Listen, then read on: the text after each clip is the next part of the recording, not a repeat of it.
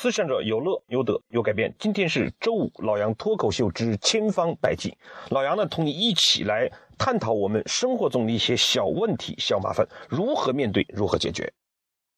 事实上呢，我们每个人都希望我们的人生更平顺，而不要坎坷；希望我们的生活更幸福，而不要痛苦。那么，老杨呢，今天就跟你一起探讨一些这方面的小方法。这个方法呢，很简单。它就是我们能够识别我们啊做一件事情的规律，然后呢把它变为自己做事情的准则啊，这特听起来特别拗口而且抽象。那老杨呢就通过一个例子来看看我们在生活中如何通过它避免小问题、小麻烦，追求我们人生的幸福。那么五一节呢，老杨正好跟几位好友啊一起到他的家乡，呃，一个县城去呃游玩。那我们是开车过来的。那么到了这个地方呢，呃，应该讲人生人也熟，地也熟啊。那么这个时候呢，包括交警大家都很熟悉，道路也很熟悉，所以避免不了呢，大家就可能要开怀畅饮几杯。那么酒后驾车呢，事实上是不允许的。所以这个时候我们就会发现，几个朋友之间对这件事情的处理方式是不一样的。呃，老杨呢，在我的头脑里，因为我是学法律出身的，所以呢，呃，我是只要开车一定是滴酒不沾。好，我的另外一个好友呢，那么呃，他认为自己可以稍稍喝一点，不到一杯的样子，一小杯也就一两酒。呃，那么还有一位朋友呢，喝的就相对多了一点，而且呢，准备开车。当然了，这个当天我们喝酒的最后都没有让他开车。第二天呢，我们早上起来去爬山的过程之中，几个好友就对这件事情发生了呃一系列的叫争论或者辩论。最后我们搞清楚了很多事情。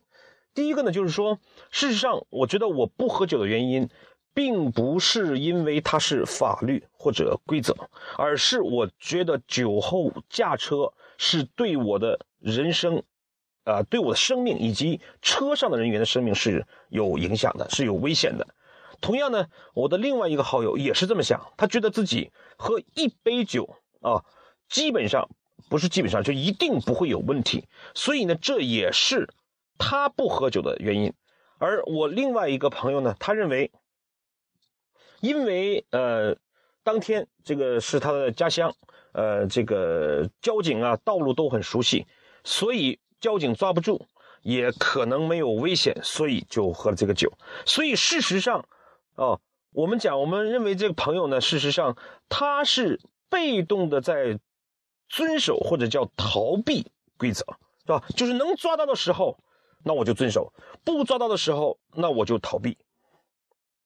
所以这个时候，事实上，我们这位朋友呢，并没有讲酒后驾车、酒后不驾车呢，那么作为他自己的人生的一个准则，并且从这个准则中受益。而我跟另外一个朋友呢，我们是觉得，呃，其实有没有这样的交通规则，它并不重要，重要的是我们自己对自己负责，我们的准则是什么？那我的准则就是滴酒不沾，而我另外一个朋友就是，啊，可以喝一杯。所以这个时候我们就会发现，每一个人的处理方式是不一样的。那么，有的人处理方式呢是根据一件事情的好坏、一时的所见、一时的得失，然后去做短期的趋利避害。可能今天晚上喝酒了，没有被交警抓，也没有出事故，但事实上这是一次侥幸。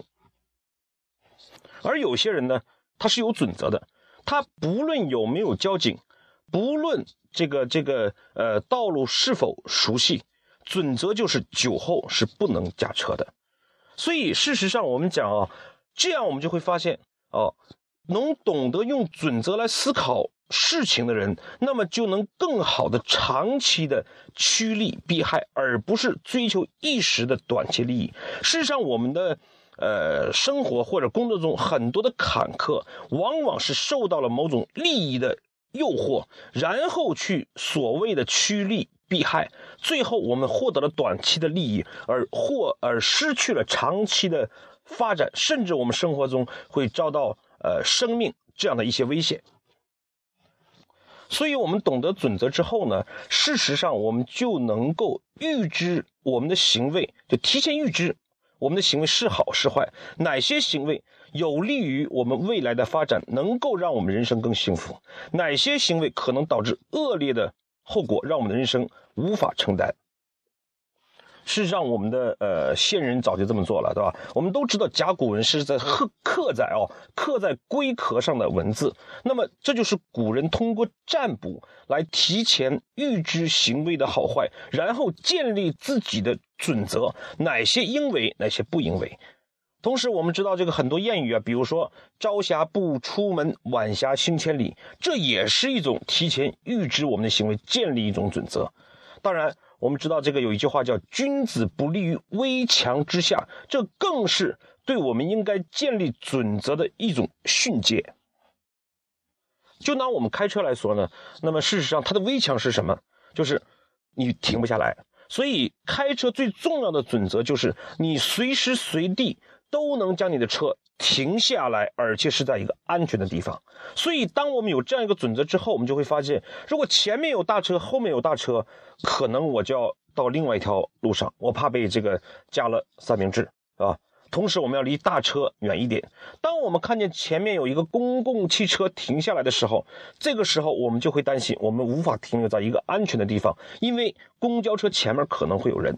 所以，这个时候，当我们建立这样一个准则的时候，我们就不会追求一时的快或者慢啊。我们更多的追求是我们必须坚守的东西，叫做准则。这样呢，我们就可以提前预知很多的事情。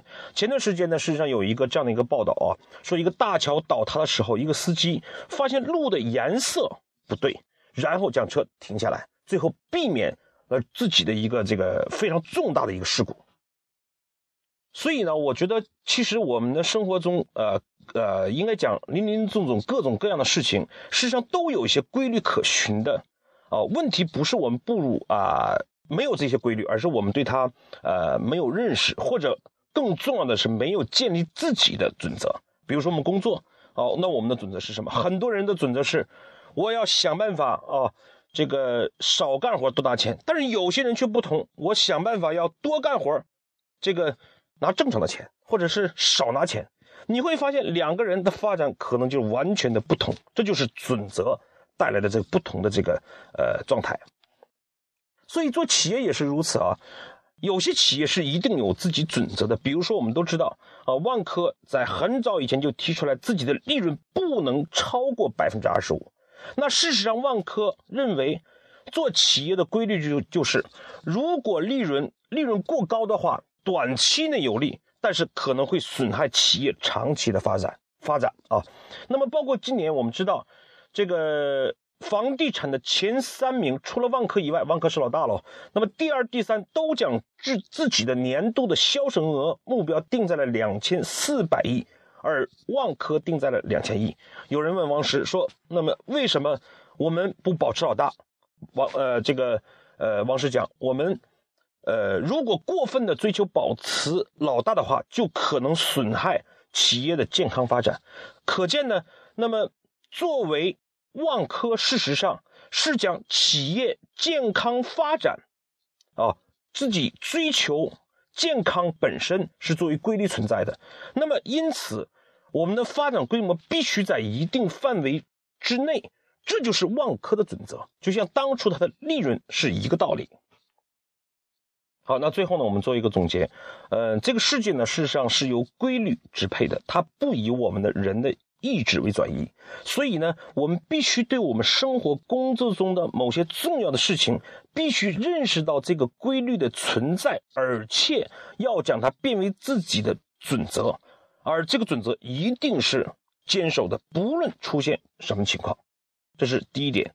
第二点呢，事实上，当我们建立准则之后，我们就不再因一时一事、因短期所见、因短期利益而。指引自己的行为，而是按照准则，按照长期的这样的一个呃标准来规范、来指引自己的行为，那么必然就会让我们的行为更具有长期性，从而追求我们人生的幸福。